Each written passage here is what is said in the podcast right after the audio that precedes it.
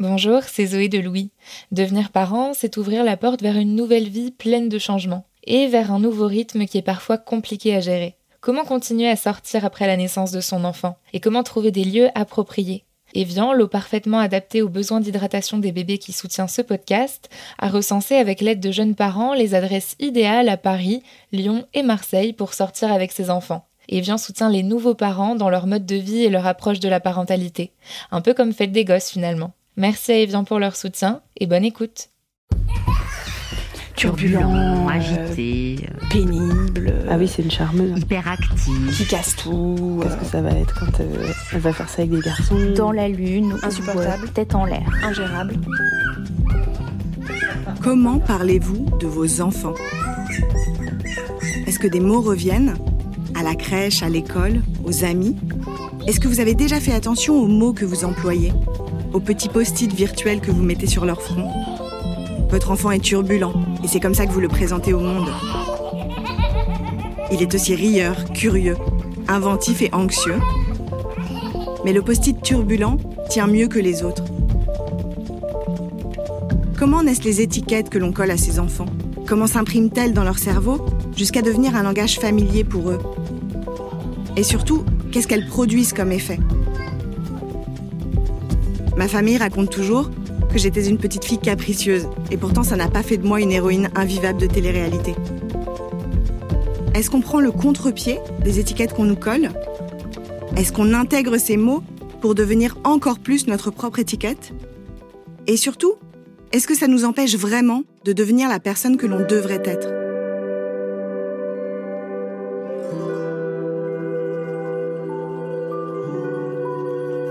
Je suis Marine Revol.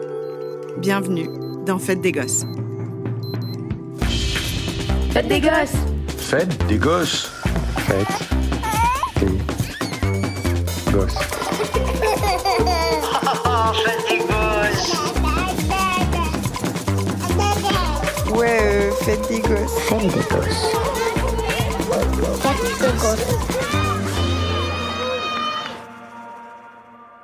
Moi, quand j'étais enfant, on m'a mis cette étiquette de la petite fille chiante, la petite fille qui écoute pas, la petite fille qui répond, la petite fille qui sort un peu des clous et des codes de ce qu'on attend d'une petite fille.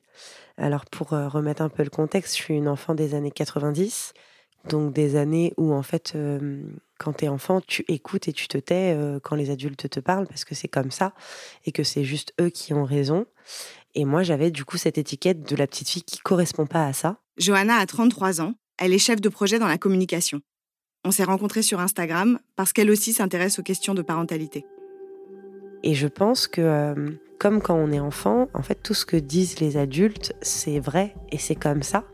Et en fait, moi, je me suis complètement euh, ancrée là-dedans. Ça veut dire quoi s'ancrer là-dedans? Est-ce que ça veut dire que Johanna a accepté son étiquette de fille chiante sans rechigner? Qu'elle a intériorisé l'idée pour devenir encore plus chiante? Est-ce qu'elle en a joué même? Jouer, je sais pas, mais encore une fois, comme c'est les adultes qui disent que t'es comme ça, et bah t'es comme ça. Ah bah je suis comme ça, bah ok, bah je réponds alors. Et du coup, vraiment, je répondais sans avoir peur des conséquences. Enfin, pour moi, c'était normal en fait. On disait que j'étais comme ça, et donc j'étais comme ça.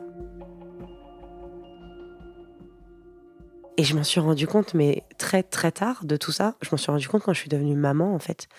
Et je me suis rendu compte à quel point, dans ma vie d'adulte, je suis absolument persécutée mentalement par toute cette construction, parce qu'en fait, c'est une construction. Et aujourd'hui, je ne sais pas si je suis une fille chiante, une femme chiante. Je sais pas si. Je sais pas. En tout cas, ce que je sais, c'est que j'ai toujours peur de l'être et que j'ai toujours peur de déranger, j'ai peur de répondre, j'ai peur bah, de pas être dans les clous. Et dans mes relations d'adultes, c'est le cas.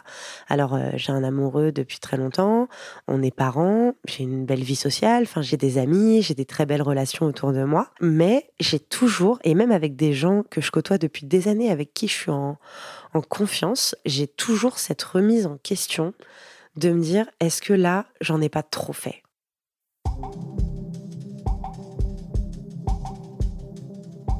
On est enraciné dans cette histoire, dans la manière dont on est euh, narré.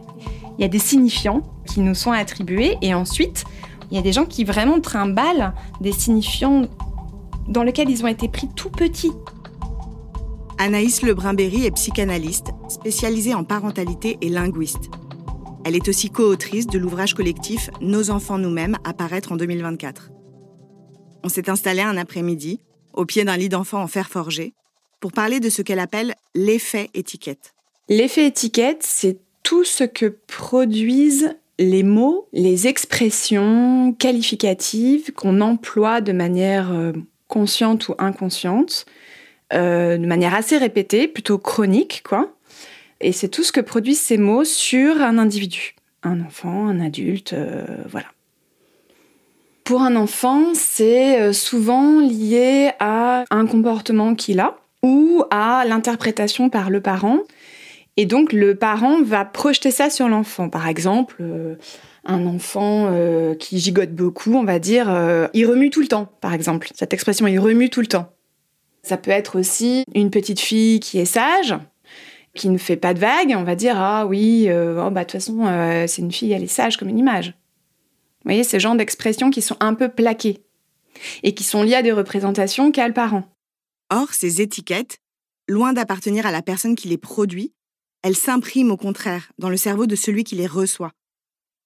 En plus de me dire que j'étais capricieuse, on m'a beaucoup répété que j'étais une petite fille grassouillette.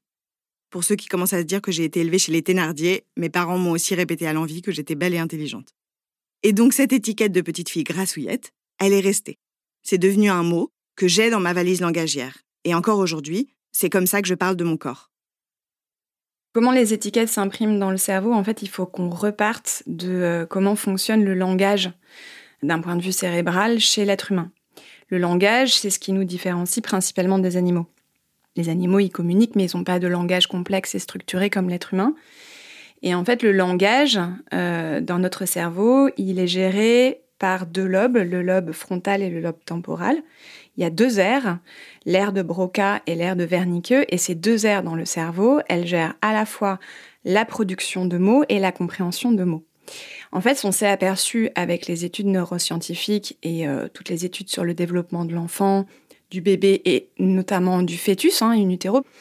En fait, on s'aperçoit que à, peu près à six mois de grossesse, le fœtus a un lobe frontal et un lobe temporal, hein, donc ces deux aires qui gèrent euh, les fonctions du langage très développé, beaucoup plus développé que les autres aires du cerveau.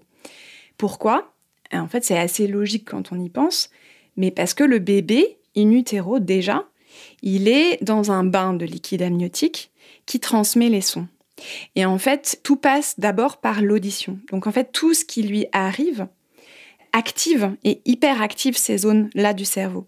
Donc le langage, en fait, ce qu'il faut comprendre pour un enfant, c'est qu'un enfant, même avant de naître, en étant déjà fœtus, il a déjà des capacités physiologiques, neurologiques pour le langage. Et que même s'il n'est pas capable de produire des mots, déjà il comprend. Vous voyez? Donc ça, c'est quelque chose qu'il faut avoir en tête. Donc là, en fait, où viennent se mettre ces étiquettes, c'est que quand l'enfant naît, on s'aperçoit qu'à quelques jours de vie déjà, il est capable de discriminer les sons et notamment la voix de sa mère. Donc les choses commencent à s'imprimer, vous voyez, déjà dans le cerveau. C'est-à-dire que sa mémoire et ce qu'il enregistre comme son, ben, ça s'imprime petit à petit avec son développement. L'élément déterminant, ce qui fait que les étiquettes s'impriment, c'est l'effet de répétition. C'est vraiment la chronicité euh, d'un mot qui revient. Et le mot, il n'est pas juste une empreinte sonore, il y a aussi tout ce qui va avec. C'est-à-dire l'intonation de la voix, la façon dont c'est dit, l'intention qui se transmet en fait dans la façon dont le mot est prononcé par le parent, toutes les émotions qui sont transmises aussi dans le mot.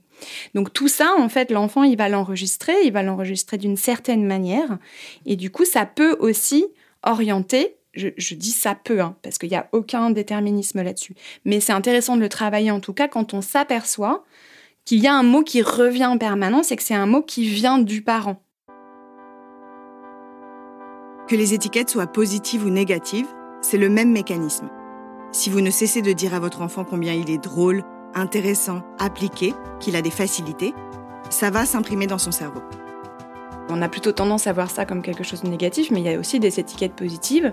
Un enfant qui est très travailleur, euh, qui va bien réussir à l'école, euh, oh bah, de toute façon il réussit tout, euh, il est brillant, il est doué, voilà, ce genre d'étiquettes aussi, hein, qui sont souvent collées, surtout quand l'enfant réussit scolairement, ça en général on n'y coupe pas.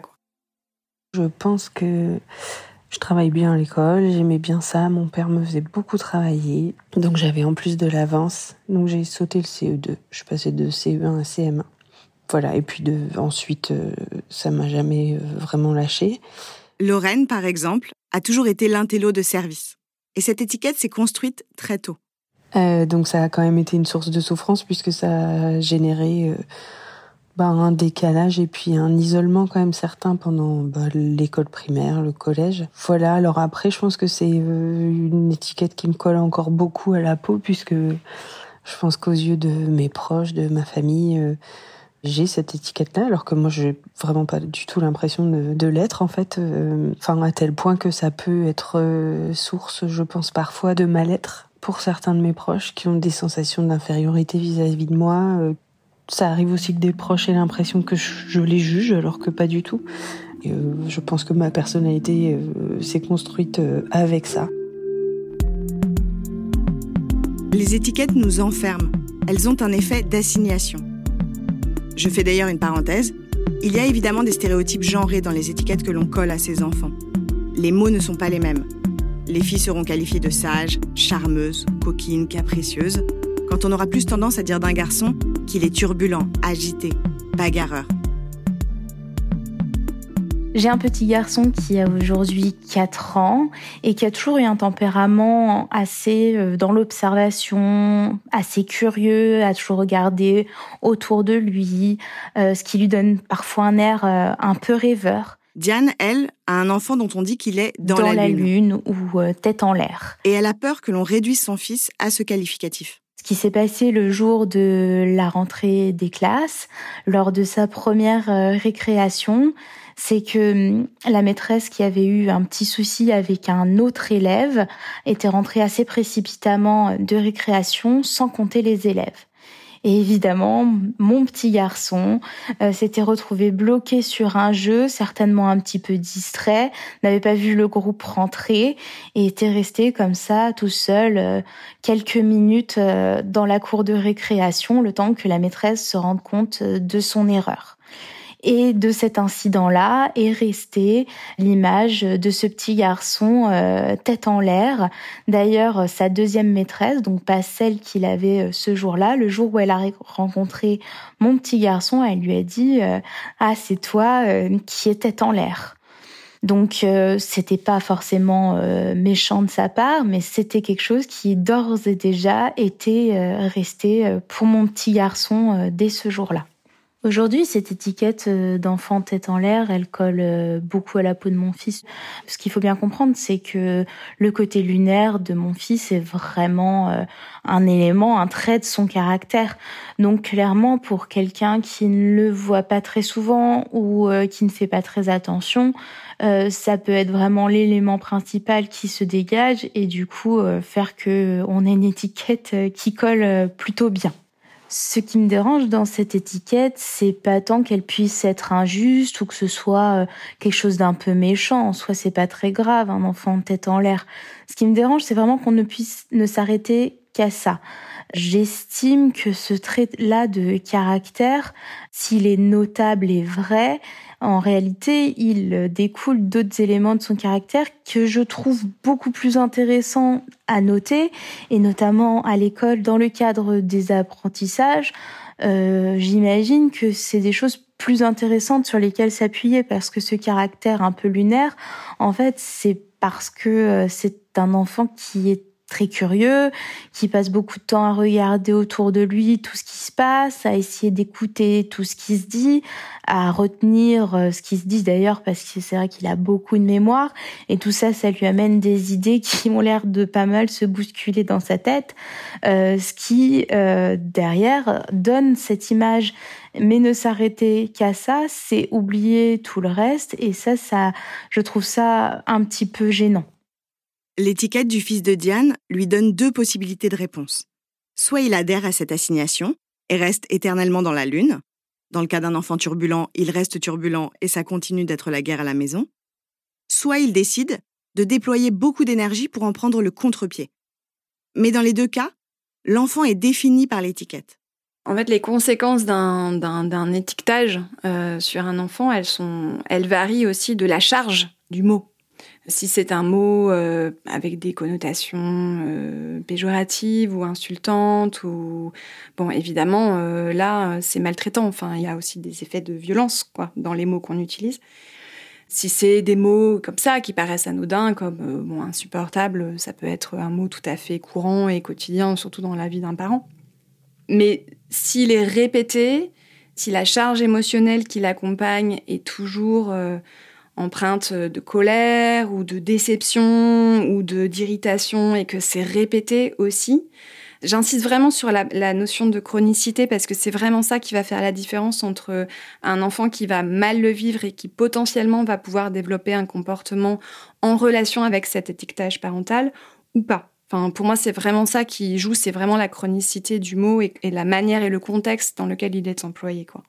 Alors après, pour un enfant, il va répondre de manière différente. Après, tout dépend de l'histoire qu'il a avec ses parents, bien sûr, puis de l'histoire propre aussi des parents. Mais euh, il peut soit euh, décider de prendre le contre-pied complètement et de d'aller à l'inverse de l'assignation parentale. Ça, c'est souvent à l'adolescence, on prend le contre-pied, mais ça peut arriver avant soit il peut complètement se fondre dans le moule. Euh, parce que du coup, il y a une exigence presque parentale sur ce mot-là. Le mot est rempli d'exigences, quoi. Même si c'est pas du tout euh, dit comme ça. Mais en fait, c'est ce que l'enfant va ressentir. Du coup, il faut qu'il réponde absolument à cette définition, quoi. Il peut y avoir un effet très déterminant, en fait, dans le mot.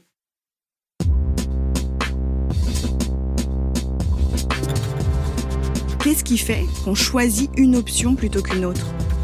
Coller à son étiquette ou tout faire pour s'en détacher? Ce que m'a expliqué Anaïs Lebrun-Berry, c'est qu'un enfant, par opposition à un adulte, peut penser que pour être aimé, il doit répondre à l'assignation parentale ou sociale. Et donc, par peur de ne pas être aimé, il peut embrasser cette étiquette et développer une sorte de faux soi pour se fondre dans le besoin de l'autre et exister. Et cela crée ce qu'elle appelle un double effet de collage. Un enfant tyrannique parce que c'est souvent ce qu'on voit en fait sur les parents qui vraiment considèrent que leur enfant a des troubles du comportement majeurs et qu'il est tyrannique avec tout le monde dans la maison. Ben, en fait, plus il est tyrannique, plus on lui dit qu'il est tyrannique et plus il va l'être. C'est sa manière d'exister, quoi. En psychanalyse, on dit que c'est un, un mode de jouissance. Euh, en fait, il existe, aux, yeux de ses parents, il existe en étant tyrannique, quoi. Et cette assignation le ramène toujours au fait d'être tyrannique. En fait, il ne sait pas faire autrement. C'est-à-dire qu'exister autrement qu'en étant un tyran, il sait pas faire. Donc, ça devient une modalité d'être. En psychanalyse, on dit un mode de jouissance, mais c'est une modalité d'être au monde. C'est-à-dire que la seule façon de, pouvoir être aimé et du coup d'avoir du plaisir soi, hein, c'est complètement paradoxal en fait, mais d'avoir du plaisir à être avec ses proches, c'est d'être comme ça. Certains enfants font ça, d'autres font l'inverse pour sortir de l'étiquette. Mais cela peut être plus dur, notamment quand les parents sont aussi influencés par la perception qu'a l'entourage de leur enfant, et peuvent finir par adhérer à une étiquette qu'ils n'ont pas créée eux-mêmes. C'est le cas d'Inès par exemple. J'ai un souvenir où je, suis enseignante et j'ai emmené mon fils à un conseil de classe et il a vraiment tout retourné au conseil de classe. Mais vraiment, ça a été très compliqué. Bon, alors à l'époque, il avait 18 euh, mois, 2 ans, je ne sais plus. Évidemment, c'était pas sa place d'être un conseil de classe. Mais bref, ça a été horrible, mais vraiment horrible. Mes collègues m'en parlent encore aujourd'hui. Ils le disent sur le ton de la plaisanterie, en disant euh, Ah bah c'est fou, hein, euh, tu tiens hyper bien tes classes, mais alors par contre, ton fils, oui, voilà. Et donc c'était l'image d'être complètement bordélisé par cet enfant. Euh. J'avais l'impression d'avoir euh, les enfants dans Malcolm, quoi, et de pas savoir euh, quoi faire. Ce qui est le plus dur pour moi, c'est vraiment l'étiquette d'hyperactif, de turbulent, parce que c'est vraiment connoté négativement et que je vois tout de suite un côté pathologique, médical. Après, je suis dans l'enseignement, donc euh, forcément, euh, moi, je pense à Ritaline, TDAH, euh, traitement, internat. Enfin voilà, j'imagine tout de suite le pire, en fait. Et je passe mon temps à chercher sur Internet des informations là-dessus pour valider ou invalider cette hypothèse. Donc parfois je me rassure en me disant ah ben non il peut pas être ça parce qu'il n'a pas cet aspect-là. Mais en même temps, du coup je je refuse qu'on attribue cette étiquette à mon fils et en même temps j'y adhère et je fais tout pour lutter contre ça. Un jour je suis allée à la librairie et c'est là que je me suis rendu compte que cette étiquette en fait j'y adhérais complètement en allant à la librairie, j'achetais des livres de Petit Loup et je lui demande certains livres à commander et je lui dis Petit Loup euh, dit toujours non, Petit Loup ne veut pas partager, Petit Loup fait une colère. Et en fait, elle me regarde et elle me dit euh, Ah bah dis donc, sacré portrait. Et en fait, je cherchais des livres pour pouvoir avoir un moyen d'atteindre mon fils et ça m'a conforté dans l'idée que j'avais qu'une image, ben, moi aussi, je le voyais qu'à travers ce prisme-là. C'est que cette image contre laquelle je luttais auprès des autres, bah, j'y adhérais euh, complètement. Alors évidemment, les livres, ça va bien, mais ça fait pas tout. Du coup, bah, comme beaucoup de parents qui refusent cet état de fait, eh ben, euh, des choses se sont mises euh, rapidement en place, conseillées aussi par le médecin parce que je lui disais que j'en pouvais plus. Donc d'abord, il a fait de la kinémotrice, il a fait et il fait encore de la psychomotricité pour apprendre à se réguler au niveau émotionnel, pour avoir un peu de contenance aussi, pour se calmer. Enfin voilà, elle travaille avec lui. Il voit évidemment euh, un pédopsie et puis une psy là depuis pas longtemps, tous les 15 jours. On la voit tous les deux pour essayer de mieux gérer cet état de fait. Mais en même temps, ça renforce cette étiquette qu'il a. Je sais pas en fait si je vais pouvoir lutter contre cette étiquette et je me dis est-ce qu'en fait, il n'est pas euh, juste comme ça? La pathologisation, c'est aussi ce qui fait peur à Diane et son enfant dans la lune. Une personne de ma famille m'a mis une pression euh, de dingue pour euh, le faire bilanter, quoi, notamment d'aller voir un psychomotricien ou quelque chose comme ça. Je suis assez dérangée par ce système d'étiquette, euh, parfois un peu tout euh, pathologisé. Je pense que c'est pas forcément toujours nécessaire. C'est important d'être vigilant vis-à-vis de son enfant, mais à trop chercher tout le temps le diagnostic, on laisse pas toujours les enfants être des enfants, et euh, ça, ça me dérange. Et vis-à-vis de lui, j'ai pas envie qu'il en vienne à penser qu'il y a quelque chose d'anormal chez lui. C'est peut-être plus une crainte de ma part, mais elle est bien réelle parce que la pression qu'on a pu me mettre là-dessus, elle était quand même euh, assez forte. Faites des gosses. Il est devenu insupportable. En plus, elle est mal élevée. Faites des gosses. Mon fils est laid. Il est ni beau ni laid, il a 4 ans. Faites des gosses. Il a un prénom ridicule et il est moche. Faites des gosses.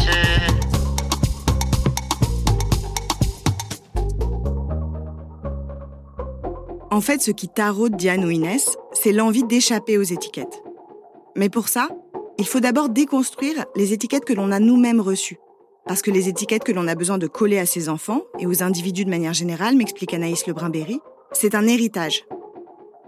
Je réfléchis toujours avec deux théories en tête. À la fois la théorie psychanalytique qui pense qu'en fait il y a quand même quelque chose de l'ordre de la transmission familiale et que cette assignation-là, elle est inconsciente et elle se transmet de génération en génération. Et à la fois la théorie plutôt sociologique qui dit qu'en fait, il y a des déterminations sociales qui pèsent sur le parcours d'un individu. Pour moi, ces deux théories-là se, complètent complètement et c'est très enrichissant justement de les avoir en tête et pas d'être sur une seule orientation. Mais du coup, ces deux tendances-là, elles expliquent bien que euh, dans notre parcours individuel, on, s'est construit avec des assignations. Et donc, nous-mêmes, si on n'en a pas conscience et si on ne les a pas travaillées, on va pouvoir les reproduire. On n'est pas parachuté parents comme ça du jour au lendemain. On est tous pris dans un maillage, un maillage familial, un, maillage social, un maillage culturel euh, et puis un maillage historique aussi. On vit tous dans une époque, donc on est imprégné de ça. Donc on véhicule malgré nous, hein, parce que c'est souvent très inconscient en fait, mais on, véhicule tout un tas de, filiations différentes qui nous accompagnent. Moi, c'est ce que j'appelle des valises langagières. Mais en fait, on a des mots qui, comme ça, euh, nous déterminent ou qui, sont, qui nous sont familiers et qu'on va utiliser de manière récurrente parce qu'en fait, ils sont pris dans ce maillage-là qui nous détermine, qui fait partie de notre identité et de notre histoire. Et on n'en a pas forcément toujours euh, conscience, quoi. Donc, euh, on peut, comme ça, euh, véhiculer des choses auprès de notre enfant qui viennent parfois de, très loin, qui peuvent venir de ce que nous ont dit nos grands-parents un jour, de notre place dans la famille, dans une fratrie de euh, nos histoires euh, adolescentes aussi. Ça, des fois, il y a beaucoup de choses de l'adolescence qui reviennent. Vous voyez, des, je pense par exemple à des personnes qui ont subi euh, du harcèlement à l'école et qu'on a insulté, je sais pas moi, de gros par exemple, ou de grosses. Enfin, ça revient souvent ça. Et du coup, qui ont une vision aussi de leur corps difficile, douloureuse. Et on s'aperçoit des fois dans la relation à l'enfant, dans la relation aux aliments de l'enfant, etc. Il peut y avoir des choses qui reviennent de cette période-là de la vie. Il y a le maillage familial, donc, c'est-à-dire notre histoire personnelle, et le maillage social. Et ça, ça a été théorisé en psychologie sociale. Ça s'appelle la théorie de l'étiquetage social, ou labelling theory. Elle a été développée par des chercheurs américains, issus de l'école de Chicago dans les années 70, dans le contexte des luttes émancipatrices des minorités afro-américaines. Et elle permet de penser les déterminations et les influences que les termes utilisés pour nous qualifier ont sur notre perception de nous-mêmes et sur nos comportements. Ces chercheurs se sont aperçus qu'un certain nombre de biais cognitifs, qu'ils ont ensuite appelés étiquetage social, influencent la trajectoire personnelle, professionnelle et sociale des individus. Les recherches ont montré qu'à l'époque, les termes utilisés pour décrire les minorités ont créé un stigmate, et que ces populations ont eu tendance à se maintenir dans les représentations que les dominants avaient d'eux. Cela fonctionne comme une sorte de prophétie autoréalisatrice. Quelqu'un à qui on a toujours dit ⁇ Tu es nul, tu ne réussiras jamais ⁇ en effet, ne réussira pas car il a intégré qu'il n'y arriverait pas. Mais paradoxalement, avoir une étiquette permet aussi à chacun et chacune de prendre une place dans le monde. Parfois, c'est la place qui est libre, au sein d'une famille par exemple. À titre personnel, je n'aimerais pas être la personne rigide de ma fratrie. Ça n'est pas une étiquette qui me conviendrait. Mais une autre sœur, une autre mère, une autre tante pourrait tout à fait y trouver son compte et être ravie d'incarner l'ordre au sein de son espace familial. L'existence d'étiquettes n'est pas un problème en soi, et selon Anaïs Lebrun-Berry, elles ne sont pas à bannir par principe. La seule question à se poser quand elle concerne son enfant, c'est est-ce qu'elle le fait souffrir? Et surtout, est-ce qu'elle l'empêche d'évoluer? Est-ce qu'elle le prive du droit de changer? Moi, en tant que psychanalyste, ce qui m'intéresse, c'est de savoir si cette place, elle, est vraiment profondément désirée par le sujet ou pas. Moi, ça me dérange pas, en fait, euh, qu'il y ait une assignation à une certaine place si pour le sujet, ça lui va. Si profondément, ça lui convient. Moi, ce que je questionne toujours, c'est est-ce que cette assignation, elle fait souffrance ou pas? Et est-ce que cette assignation, elle a bloqué quelque part ou elle a dévié la trajectoire du sujet propre, quoi? C'est ça qui m'intéresse. Je serais incapable aujourd'hui de dire si la façon dont je parle d'Abel à son entourage, si la façon dont ma famille voit cet enfant lui convient. Premièrement parce qu'il est trop petit, et même s'il était plus grand, tous les enfants ne sont pas capables d'exprimer clairement leurs émotions et leurs souffrances. En revanche, ce qu'on peut déjà faire en tant que parent, c'est examiner notre langage, celui qu'on a reçu, la valise langagière dont on a hérité, et celui dans lequel on baigne ses enfants. Je lutte tous les jours pour ne pas employer les mots par lesquels j'ai été définie quand je parle à mon fils. Ça ne veut pas dire qu'il faut tourner sept fois sa langue dans sa bouche à chaque fois qu'on parle à son enfant, sinon imaginez la longueur des dîners. Mais juste qu'on peut s'interroger individuellement sur les mots qui reviennent au sein de notre famille et de notre entourage. Et se demander s'ils ont vraiment une raison d'être et de revenir.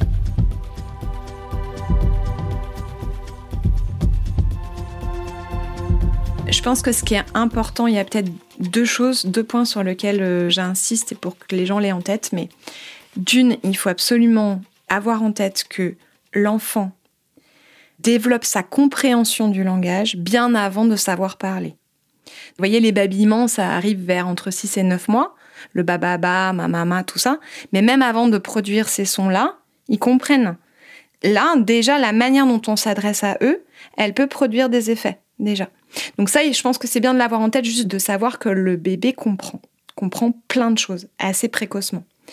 Et deuxième chose, je pense qu'il faut peut-être être un peu plus à l'écoute de ce que l'on dit, c'est-à-dire à, l'écoute de soi, de sa propre production langagière. Est-ce qu'il y a des mots dans ce qu'on dit, dans la manière dont on s'adresse à l'enfant qui reviennent? Est-ce qu'il y a des choses qu'on utilise régulièrement, des expressions des... Et ensuite, si on les utilise régulièrement, c'est pas grave en soi, hein. on le fait tous, euh, moi aussi, y compris avec ma fille, donc je le fais.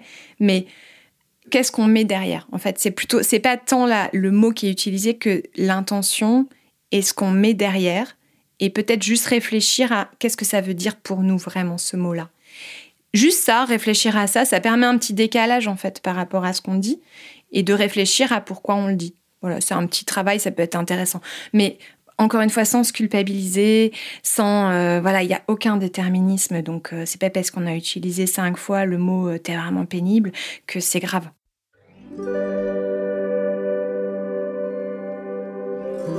Je suis Marine Revol et vous venez d'écouter Fête des Gosses.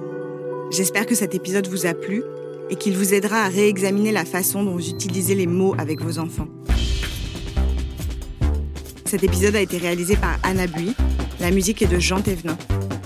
Si ce podcast vous plaît, partagez-le sur les réseaux sociaux et mettez-lui plein d'étoiles et de commentaires. Vous pouvez aussi nous envoyer vos questions et vos notes vocales à hello.louismedia.com. J'ai hâte de vous lire.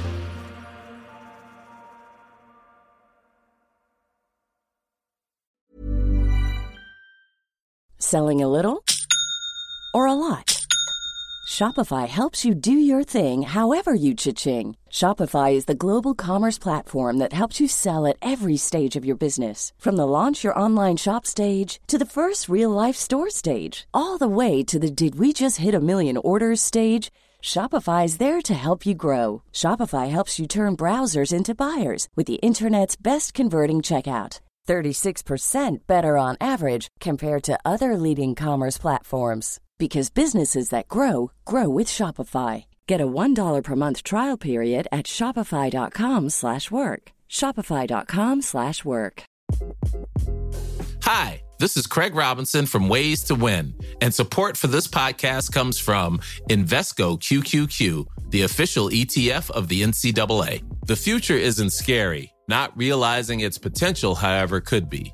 Just like on the recruiting trail, I've seen potential come in many forms as a coach. Learn more at Invesco.com slash QQQ. Let's rethink possibility. Invesco Distributors, Inc.